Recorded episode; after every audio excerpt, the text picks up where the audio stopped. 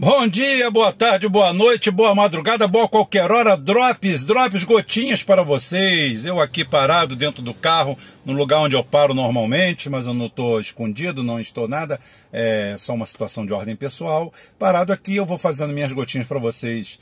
E depois de uma semana de apanhar da New Left, depois de uma semana de apanhar dos identitários, Eis que a mídia brasileira, muito bem antenada, a New Left, todo mundo Todo mundo bem antenado depois de baterem no Rubão, depois de me chamarem de fascista, depois de me chamarem de canalha, de bolsonarista. Todo mundo dá o braço a torcer e descobre que o Bolsonaro ultrapassou a maior fase, a fase mais aguda do maremoto do seu governo e se encontra atualmente em Mar de Almirante.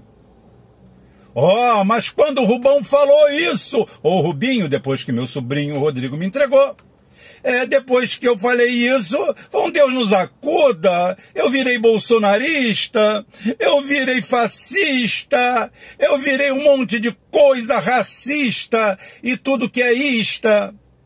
Ah, e agora a mídia, a grande imprensa, como sempre, depois de que a gente aqui no canal bota os pingos nos is, mostra as coisas, fala a verdade, vem todo mundo em procissão dar a razão ao que nós falamos. Bolsonaro subiu, a esquerda naufragou, Lula desapareceu, Ciro virou traço, Eduardo Moreira faz 20 vídeos e 10 lives por dia os blogzinhos e canaizinhos de esquerda, sucesso de público e fracasso de crítica, continuam derrubando o Bolsonaro é, Bruna Marquezine e Caterva continuam derrubando Bolsonaro. Bolsonaro vai cair amanhã, vai cair depois da manhã. E o Rubão, mais uma vez, vai falar para vocês, ou o Rubinho, se vocês quiserem, vai falar para vocês, Rubinho, que é mais carinhoso, mas Dona Rose, né? Quanto tempo que eu não mando um beijo para Dona Rose? Dona Rose, um beijo para a senhora, tá? O Rubinho hoje está educadinho. Tá? Mais uma vez eu falo, vocês têm que separar o que é análise, o que é torcida, do que é realidade. Hoje todo mundo quer saber qual é o fenômeno que fez o Bolsonaro subir tanto e a esquerda cair tanto. Ninguém aguenta identitário, ninguém aguenta conserva. O brasileiro é conservador. Eu sou conservador. A minha família é conservadora. O que não quer dizer que eu não seja progressista em certas coisas. Ah, sou progressista em, que, em termos de sexo. Isso aí a gente resolve entre quatro paredes. Isso é problema meu, de fora o íntimo. O que eu faço da minha vida, o que eu faço da minha minha vida sexual é um problema que só diz respeito a mim mesmo, a mais ninguém. Isso é ser conservador. Ser conservador não é ser puritano, botar o dedo na cara dos outros e ficar criticando os outros, não. É simplesmente ter uma conduta reservada. É assim que é a nossa sociedade. A nossa sociedade funciona desse jeito. Isso daí, o, o, o, mas não é o único fenômeno que explica o Bolsonaro e mesmo a equipe dele que continua fazendo merdas, continua cometendo simplesmente é, crimes é, econômicos contra o Brasil. Mas nada disso está vingando, nada disso vai para frente. Por quê? Porque a qualidade da nossa oposição é péssima. Igualzinha a qualidade da New Left, da esquerdinha. Agora volta todo mundo para ajoelhar no milho do Rubinho, tá bom?